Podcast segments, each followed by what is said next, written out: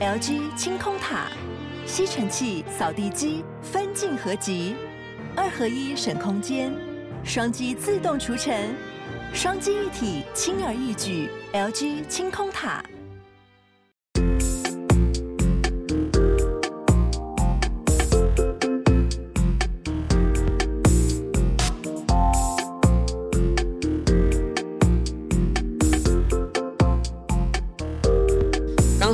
到有好多节目在聊啊，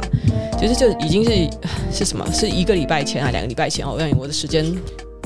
Netflix 它推出了他们的广告方案，哈，美股一片的惨跌中，Netflix 它的新一季财报难得的成长优于预期，结果让他们就是涨了一小段，当然就是两百多块钱嘛，离他们的高点六百多块钱还是是非常的远呐、啊。所以呢，哦，刚才有人问说，那 Apple 的股票可不可以抱一辈子？诶，没有股票可以抱一辈子的哦，但是 Apple 还是很强的。你们看看，现在是这一段时间，因为股灾嘛，那像什么什么能源股、原料股，一些那种平常大家其实不太会去炒的，不太会去关注这些板块的股票，看起来表现很好。但是呢，哦，之前我在 Reddit 就是看到有人贴出来一张图，还特别跟你讲，就是他是拿出 S M P 五百中的所有的能源股的总市值，然后跟苹果公司的总市值这样一比，大大小小的现在炒得乱七八糟、热火朝天的能源股票总市值还不如一家 Apple 公司那么大，然后更别提说现在因为战争的因素，因为这个有经济衰退，就就现在极大的可能性，我现在官宣了，官宣直接就认为说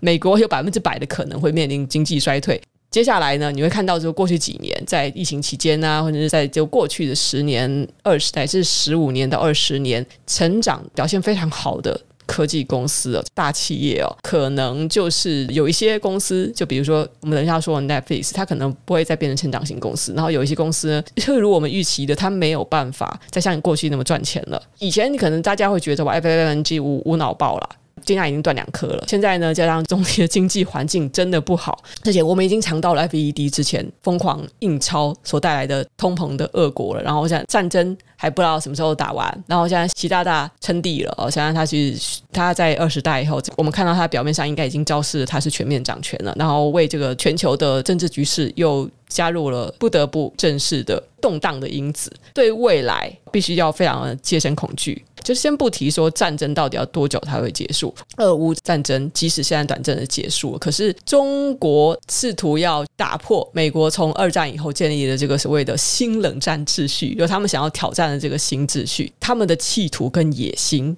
才刚刚开始，所以是一波未平一波又起。接下来有些人是看十年，但是我觉得是五年内局势会非常的动荡，政局影响经济。经济没有这么简单的像过去的大多头那么好做了，但 Apple 还是一家好的公司呢？那是因为说，毕竟它这个巨头就是 Apple，它其实跟 FANG 的这个其他。公司它一直以来哦，其实它所升级的触角没有那么单纯。像我们比较说，会是 Amazon，它其实还是比较软体端的。然后像 Netflix，它也其实是在做软体的业务啊，顶多说建立起来一些比较涉及到人才啊、产业的供应链。还有什么？像 Google 其实也比较是软体端的。那你说它有做一些手机，但是手机这个东西它做了很多年，它始终没有做到一个大哥甚至二哥的地位。霸主基本上还是 Apple 哦，还是还是三星。就 Google 手机，它其实一直以来呢，它在产业中一直都不是很强势。那苹果就是它真正的做到了是硬体加软体，还有整个平台端。它在长期来看，它想要去攻略任何一个领域，通过它拥有了这个庞大的绝对优势的数量的用户，它想要去做一点什么事情都是非常容易的。它有它的这个整个智慧的生态链。哦，所以这是很方便他去未来去发挥，呃，像是叫做 Apple Car 做这个电动车嘛，然后去把它的业务覆盖到我们生活层面的东西，它都是可以做到。那苹果它有没有实力？就是未来呢，军用方面的东西，那我相信它都是其实它比其他的公司都有这个本钱，可能还跟它比较可以匹敌的，说是 Amazon 吗，或是 Google 吗？可是 Amazon 和 Google 平台上的触角都没有 Apple 覆盖率那么广。所以，其实我们去看到说几家科技公司护城河到底要多深，其实你就去看一看强不强是一点，然后它的这个对于我们生活的应用，对于人们想到的说我们用的东西，在生活的方方面面，就是除了它以外无法可少，这个会造成很大麻烦的。这个覆盖面广泛率其实是非常重要的。所以你这样一想，就会发现这个苹果公司为什么可以这么强？为什么它的股价可以这么稳？这个真的是没有什么疑虑的，这是不难去去了解。好，我们现在回到说 Netflix 啊，那最近大家很多人在讨论说，哎，Netflix 出了一个什么？好像只比它的这个单一用户的四 K 的方案再稍微便宜个一美金的这这样子的方案，然后让它的用户可以看广告，但是也同时也收看他们的独家内容。但是它不是四 K 的。我目前所听到的大部分 KOL 感觉是对这个方案很不看好。那尽管说 Netflix 它的最新的财报，因为就是还看起来蛮好看的，还不错，所以呢，让股价稍微的有一点点起色。大部分呢，我看到说像是 Instagram 上的一些美股 KOL 啊，他们都比较倾向于 Netflix 的结构性问题是没有解决，就是过去呢，让它的股价停滞成长，让它的整家公司的优势不在的根本的失败的原因，并没有得到解决。那尤其是他现在哦，我们现在其实还不知道他出了这个方案之后，可以给他的。营收是带来更多的成长嘛？其实我们不知道，他现在已经三亿用户了嘛，三亿用户这是非常非常可观的数字。但现在接下来，他公司营收要成长，就是整个要比以前赚的更多钱。那他怎么样从现有的三亿用户榨出更多的钱来？这是一个首要的目标。可是好，那现在疫情的甜蜜期已经过去了，现在 Netflix and chill 的时代已经成为了一个常态，并没有办法红利继续让 Netflix 尝到。因为呢，你看早期 Netflix 它还可以买到一些 Disney 的内容。的确是给他们带来了一些就是用户，但是呢，迪士尼也是很快的察觉到说，你买了我们的版权内容之后，然后把这个用户带上去，然后自己赚爽爽，那干脆我们说回来，我们可以自己做嘛，所以迪士尼就开始就做自己的。那一开始就是很多当初哦，Apple 啊，呃，Amazon 啊，就 Amazon 他在推出他的 Prime Video 之前，也是看看看 Netflix 看了半天哦，然后现在发现说，哎，他做的有成果，哎，可以，哎，也是纷纷的加入这个串流的战场。Netflix 它会越来越难做，是因为呢，它即使做串流这件事情做得很早，当初它从寄 DVD 的这个业务，它就要慢慢的转型成可以从线上直接下载影片，直接的最用最快速的方法分派给所有的观众看，然后又刚好碰上了疫情大爆发，等于说是是让他们的本来就很有机会去成功的业务能够加速成长，但是 Netflix 之后它没有这么快的好的机遇了，Amazon。还有就是其呃，还还有就是 Disney Plus，他们有绝对大的优势，他们有非常大的本钱再去做的比 Netflix 好。那在未来呢，其实，在这些串流公司之间哦，随着现在现在的就是已经进入了所谓的后疫情时代，我们要打的是后串流商战。Netflix 已经没有这先行优势了，它成功的模式别人可以做得到，但是。现在大家就是在看嘛，就是说，好，那 Netflix 它至少之前哦，呃，如果大家有看到他那个 Netflix 的创办人哦，就是如果大家是其实比较关注说，你们想要看到接下来的那个串流平台商战到底最后谁会胜出，就是还看好这一块，你觉得它这个还是一个必争之地，会对他们的股价是造成很大影响的话，虽然我觉得现在这个比重会越来越小。好，如果你还想要去去注意的话，当然是要了解每一家公司的 DNA，然后了解每一家公司的创办人的做事风格。除了现在的现在的串流老大 Netflix 的这个创办人写的《零规则》这本书是一定要看的之外，那我觉得最近有一本书叫《追剧商战》的 Binge Times 哦，这本书写的很全面，他就一次把 Netflix、迪士尼、华纳、亚马逊还有苹果每一家公司哦，他们从开始做串流到最近。就直到最近几个月前，整个发展的态势，然后他们成功与失败的各个步骤，那么后面的那些大佬们是怎么样去做这些决策呢？其实甚至怎么样错过了。很好的投资机遇的这种种种的事迹都记录下来，而且写得非常详细哦。因为它的纸很薄，它它真的是把很多的细节都写下来。那我觉得我每次在看这种书的时候，我都很感慨哇，为什么在中文界没有像外国的这种记者和或者是编辑，他们可以写出这样子的书？我感觉就是就是我我们现在的这种记者专业哦，真的是现在还有所谓的记者专业吗？就是我们为什么就写不出这样的书？这么详尽，这么客观，然后这么去深入的，就是深入到人说什么，巨细靡遗到编出他的时序，当时是整个环境给予他这个这个事件的反应什么什么的，他可以写这么详尽，又是这么全方面的，在中文界真的就是很少这样子的书。那我觉得想要去了解这几家公司，然后再对他们的未来想要做出一些判断的话，这本书真的是超级难得的资料，因为他写的好详细、好全面哦。在这本书里面，我就看到一个像 HBO 他们当初就是打那个 HBO Max 大家想到说 HBO 它在串流平台上的第一部最大杰作的胜利作品哦，可能会想到的是《权力游戏：冰与火之歌》。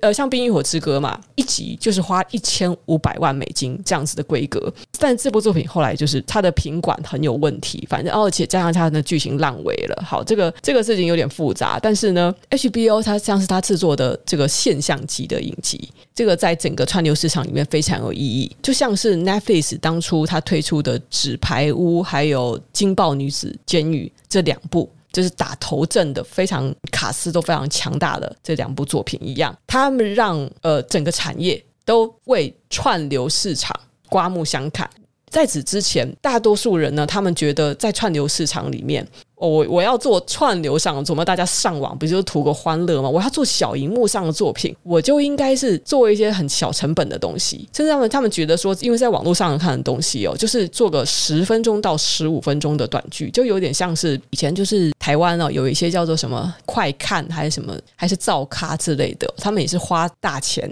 请一些网红或者请一些二线明星，然后就是演一些那种他们觉得这种东西是短剧哦，就是应该是适合。在网络上播放的，但是你看 HBO 的大制作，完全的去颠覆人们的想象。就是其实串流的平台，你可以做出跟电影院，甚至是比就过去的电视规格都还要再猛的这些作品。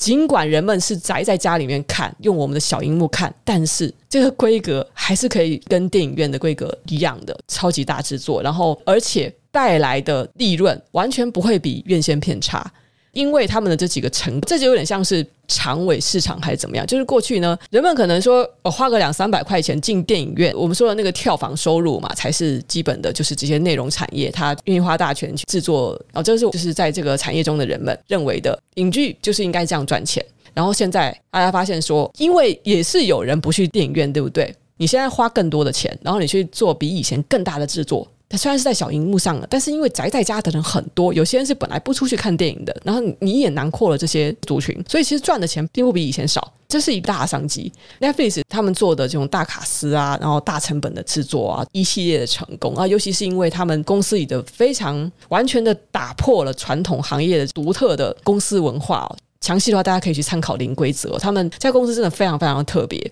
，Jeff Bezos 都赞誉有加的。鱿鱼游戏，诶，是是鱿鱼吗？还是哪个鱼？哦，是鱿鱼游戏吧？还是章鱼鱿鱼？哦，章鱿鱼鱿鱼游戏，连 Jeff Bezos 都说这个东西太赞了。他应该是指说商业上的成功，并不代表说他这个人的这个影视的品味是这样。Jeff Bezos 也是称赞说，哦，鱿鱼游戏它就是一个这种小众的韩文的作品，然后它可以造成这种全球的现象疯狂。这个说明了什么呢？就是 Netflix 它尽管它看起来看似呢是在每一个国家去。一一的去攻破，好像去打通了。你以为他是在制作符合着当地文化的产物，但是其实他是在去摘取每一个国家的产物，然后再把它去做成可以去流通到贩卖到这个世界更多的很了不起的融合了多元文化的创作。因为鱿鱼游戏它肯定不是一个基因只是单单属于韩国的作品，它本身呢是有韩国的特色。他去在描绘韩国的贫穷问题嘛什么的，可是它里面有国际化的基因在，就包括他把韩国的影剧很明显的这个节奏加快。根据他们在做光碟的这个快递业务，就是那个寄来寄去的那个业务的时候累积的大数据哦，早就已经摘出了这些观众们喜欢什么什么，就像当初的纸牌屋一样。你知道纸牌屋当初是根据大数据算出来的。他们发现说，哦，凯文史贝西演一个冷酷的反派角色，然后谁谁谁呢要演一个什么样跟他的对手角色。他们用根据大数据，有点类似，其实并并不完全是人想的。他们用大数据去算出了这样子的东西会中。然后才去做这个作品的企划，然后找这些全世界最一流的影视人才去做出这样的作品。哦，这是在 Netflix 他们的属于他们公司的非常独特的配方。这这个也是到现在为止，就是你可以说，如果其他的公司都可以模仿 Netflix，但是唯独根据大数据，尤其是这么久以来哦，他们在影剧事业耕耘了这么久以后，才能做出这个独特配方，还有他们这个人才链是最深的护城河。是其他公司现在所不及的，但是如果人才链这个东西到底有多难，那我们就得讲一讲：是 Apple 没有大数据吗？是 Amazon 没有大数据吗？还是只是他们没有把这个当回事？那实际上，哦，我们必须要讲一讲这个 Apple 为什么到现在它还做得这么失败？其实我之前我还本来蛮还蛮看好说啊，Apple 它应该来讲，你要以它的这个先决条件来说 Apple 的手机用户这么多，Apple 的这个整个智慧生态链已经建构了这么完全了。其实他们要赢得这场串流的商战，并不是一件难事。但是 Apple 为什么做了这么失败？是失败的彻底。你叫你买 Apple 手机啊，买 iPad 啊，就是各种各样的装置啊，都会送 Apple TV 半年，对不对？但是我自己也观察到这一点，就是我作为一个 Apple 的脑粉。我已经买了 Apple 的这么多装置，就换新装置也换了这么多年了，可是我从来不想去用 Apple TV，到底为什么？后来我发现，也就是 Apple TV 它的作品真的是有够弱，因为我们一般来讲，真的你要去打开一个账号啊，Apple TV 因为本身它已经放在那个装置里面，它已经安装在你的原生装置里面，就其实这应该照理讲是一件没有门槛的事情，这是叫关系到 Apple 的一个企业文化哦，就是它跟 HBO。跟 Netflix 一个最大的不同的企业文化，就是如果说是华纳呀、HBO 啊，还有 Netflix 啊，他们这种本身的这个基因就就是影剧产业出身出来的，跟这些做硬体公司出来的人有什么本质的不同？做硬体的公司，你要就 Apple 哦，每年就是搞那种发布会，搞那么神秘兮兮的，然后没事就好像有一些什么新机、什么设计图什么之类的释放出来嘛，对啊，但那个一看就是故意操作的嘛。这些做硬体的公司，他们有一个根深蒂固的文化。东西在出来之前不可以泄露，但是呢，这个文化其实，在影剧就是好莱坞产业是应该要背道而驰的。影剧这个东西，它有一个不能太长，但是又不能太短的。宣传期，trailer 有时候是有 teaser，trailer 给你放一个短版的正式版的各各角色版的，然后又放各种 clips。在影视的预热期其实是很长的，而且照理讲呢，就是影视方面呢，他们会觉得说，在正片出来之前，吊胃口越多其实越好。但是这些做技术硬体方面的公司呢，他们没有办法适应这样的文化，他会觉得说，这个产品出来之前的方方面面呢，我露出来的话，就会让我的产品整个有一个贬值。其实这个东西，这个逻辑是。没有办法让他们去改，就是他们会觉得东西一旦泄露出来了，就很像是这个。我今年五月我准备要发布一部新电影，他们的逻辑是他们会把它当成好像在释放一个新作品一样的，就是一台新手机。可是呢，我已经先跟你讲说，这个手机 OK，它在早五个月之前，一七年一月的时候，我就跟你讲说这个手机有什么功能，什么功能，什么功能。然后我在那边预热了半天哦，但这个功能搞不好就是到时候发布出来了之后。其他的手机商都可以跟我做出差不多的功能之类的，他们会担心这一点，就是技术它的那个门槛会被剥离掉。苹果一直以来都在用这种逻辑做事，预热期根本不算预热期，他们不可以泄露商机，所以他们把自己的这个大部分作品都是这样去处理。那他们最大成本去制作的那个叫什么？晨间直播，就是找那个珍妮佛·安妮斯顿还有几个大卡司去做的，他们就搞到当时就是花了。花了几千万美金啊，去就甚至做在宣传上面哦，一口气的就像是发布会一样的发布这份作品，但是呢，结果大部分人都觉得哈就这样子，苹果它所有的发布的东西跟你一次爆出来，它完全没有这种预热的文化。他们也不适应，他们根本就不知道这个影视的操作逻辑是怎么样。影视操作逻辑不是就你开一个很盛大，然后一个真的撒超多钱的这个一个发布会，然后把那种哦，就你觉得很赞的这个作品啊，这么雄厚的卡司，然后看起来呃剧情啊应该是很棒啊，就然后跟你聊聊几片宣传片，他就觉得这个热度可以扩散出去，然后大家就会想看。其实不是这样子的，因为这是硬体的操作逻辑。那你在做宣传片、做影视的东西，不是这样。是有点像细水长流的，我可能在提早，甚至是一年前，我就已经开始在慢慢的在酝酿这整个对人的印象，一种符号，一种意识，它是一种文化的传播，它慢慢的深植人心，然后等到已经做过了，就是这是迪士尼呀、啊，或是就是 Netflix。他们这样子的，真的有影剧制作基因的公司才会做的。那 Apple 到现在他们都没有办法做到这件事情，这是他们的一个只会操作硬体发布的一个坏毛病。然后再其次呢，就是 Apple 这家公司啊，搞自我审查非常的严重，就是尤其是在 Tim Cook 之后，这个特色又变得非常的明显。然后 Tim Cook 大家知道，他这个人呢，就是一个做事其实是一个非常小心翼翼的商人，也不能说就。目光短浅还是怎么样？他反而是因为目光太长远了。那他在整个公司文化啊，就是什么都要管。贾伯斯那个时代非常的苛求产品的每一个细节，而到 Tim Cook 时代呢，你说这样子的这个刁钻感觉好像少了一点，但是其实还是残留着。那毕竟就是苹果公司上面是他们传承下来的一种做法。所有的创作人、创意人，他们被招募进了 Apple TV，准备要帮他们做原创内容。几乎就是到一半都打退堂鼓，真的，他们吓跑了很多的创作人。然后那些创作人反应都是 Apple 管太多了。如果 Netflix 他当初什么漏奶啊、色情暴力啊这种东西，他们就是哎，反正公司本来就零规则了，就是他们就是可以做出这种上下限都没有的，真的是非常无止境创意的作品哦。这是因为他们公司文化使然。但是 Apple 呢，他们总是要考虑到说，我这是一个这么大的平台。我的用户这么多，要是我今天做了一个好，就是只是如果只是色情露点就算了。可是如果这个作品它本身是什么比较灰色地带、比较违反正统的道德的，就比如说可能像是纸牌屋这种作品哦，它在前大半段，它基本上就是讲一个坏人做坏事，而且还继续安然无事，很多的好人在这个整个这个政治的黑箱作业中丧命了。其中也穿插的就是各种你觉得这是背德感很重的作品，但大家喜欢。苹果是不可能写出那样的剧本，但即使导演想要去做一些稍微出格一点的、有创意一点的发挥，也不可以，因为苹果他们从上至下，甚至有些人根本就不是做内容的，什么创意总监，然后可能原本是在做那个做做产品内容开发的人，就这都是要跑来下面管，他们也没有办法凭空去生出一个一个完全是来自于影影剧产业的人。他们还是得就是有有人在管嘛，然后就是什么都要管，导致他们的作品真是了无新意。我觉得这也是我刚才尽管称赞苹果这家公司，但是呢，了解到这一点之后，我就我就知道说，对，没有错，苹果这家公司他们在生产内容方面，他们有一种天生的劣势，成也平台，败也平台。他们就是知道自己的这个平台触角非常的多，因为这样子，所以他们有负担，觉得自己有这个社会责任，所以他们做不出像 HBO 或是 Netflix 那样的作品。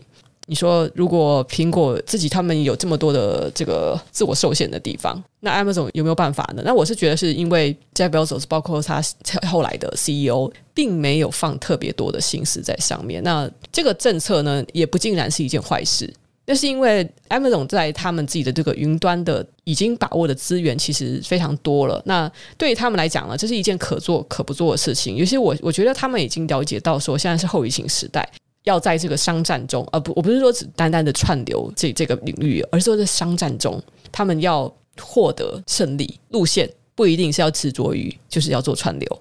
现在就是感觉是厮杀也厮杀的差不多，他接下来呢就是等，就是渔翁得利，反正就是 Amazon 他们有自己的路线，那串流并不是他们要主要要攻城略地的地方。那就是关于 Netflix 好，但是好，关于 Netflix 它的这个广告方案呢，到底有没有办法？增加用户，我自己个人呢，其实我听说有广告方案的时候呢，我的想法是，呃，我不像很多人可能会觉得说有广告了，然后就会影响 的观影体验。其实我倒不会这么觉得，因为我在家的时候啦，其实我我看影视，我看影视还蛮常分心的，我不喜欢就是一坐就坐两个小时，我现在没有办法坐住一两个小时，中间呢可能看半小时啊，我就要睡觉啦。我有时候电影，我一一部电影我可以分个两三次看哦，像是呃韩剧啊，韩剧呃，除非是真的很有兴趣的吧，就一口气看完一集，然后我就要睡觉了哦，就是差不多快一个小时是我的极限吧。然后通常要不然就是我要去上厕所啊，我要去去吃东西啊，啊，我要去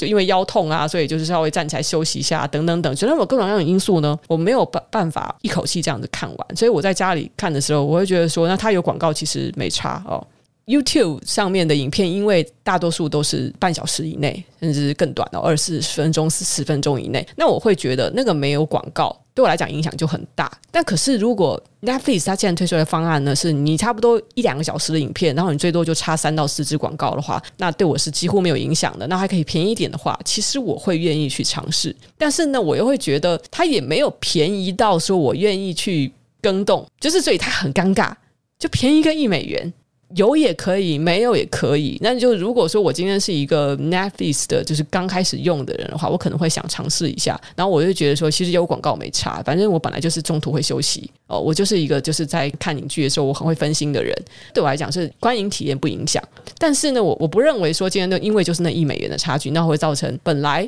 没有买 Netflix 的人就愿意买了。也就是说，它对增加它使用者数量，这个很明显，我觉得并没有一个积极的推进作用。到底谁会因为说今天差了这三十块钱，把两百多块钱，现在是一百多块钱，所以我就愿意买 Netflix。要省那个三十块钱而不想买 Netflix，他现在还是不会买。所以这个定价策略，我觉得并不是那么有效。那如果说之后的 Netflix 它因此表现变得比较好，我觉得也不会是因为这个方案的关系。我甚至觉得他他其实应该要维持原来的方案，然后推出更多的好作品。就在他整个公司的就文化以及这种人才链啊，都还处于绝对的优势的时候，就是要趁胜继续拉开距离。因为我们已经知道 Apple 它有这种天生的劣势，然后 Amazon 它无心在这里，唯一还能比的是什么？Disney Plus，但是。但是因为 Disney 他们的基因又不太一样，就比如说，其实我就不太看 Disney Plus 哦，Disney Plus 里面有很多的什么超级英雄啊，就漫威的 IP 啊，然后还有这些合家观赏的电影啊。但是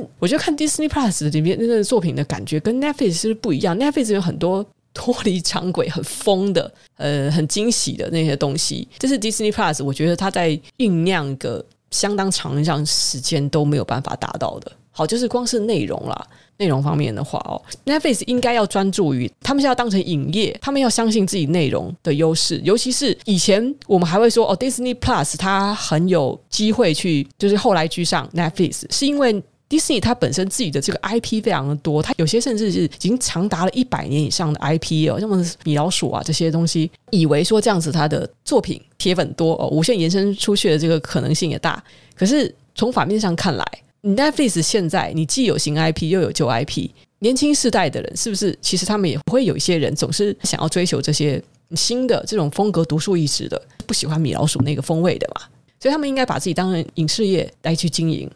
Netflix 他要胜出这场商战呢，我觉得还有一个至关重要一点，就是他们必须要建立自己在实体中的触角，因为一旦疫情过去了。迪士尼它绝对会运用他们在实体中的这个所有覆盖面，像是他们的乐园、迪士尼乐园、迪士尼的所有的商业通路、他们的漫画，还有本身在付费电视台上面就有的平台，迪士尼绝对会运用这些所有的通路，继续的打进，把这个串流平台再更加去推广到本来他们他们觉得就说是属于他们的观众。但 Netflix 有这些东西吗？哦，Netflix 它要做自己的乐园吗？我觉得就是在疫情过去之后，要回归到现实，我们还是要认识到说，尽管我现在在过去好像两三年，大家习惯宅在家了，可是呢，实体通路就是说在融入对方，在融入大家的生活，打下一个很深的感情基础、文化基础，对于整个影视产业、内容产业是非常重要的。然后，Disney。这家公司它原本就有了这些优势，在疫情过去之后，会越来越大的发挥出来，然后到时候可能会把 Netflix 打到他们又变成了一家，你你说它就是一家串流公司，然后变得就是很从此以后大家也不会再想起它曾经是那么风光的尖牙股了，这是它所面临的很大的危机，它一定必须要做出线下的作为，要不然的话，我们看到这整个产业的这样子的趋势呢，Disney Plus 目前其实是最有可能会。赢得未来这三到五年的追剧的商战，我觉得他是最有最有可能。虽然我不是很喜欢 Disney Plus 啊，我个人不喜欢。好的，等一下我后来讲一下那种 Disney Plus 这这这闹那什么东西啊？桂纶镁那要演的什么东西啊？我等下最后来吐槽。好，我们现在进入第二个话题，我再快速带一下。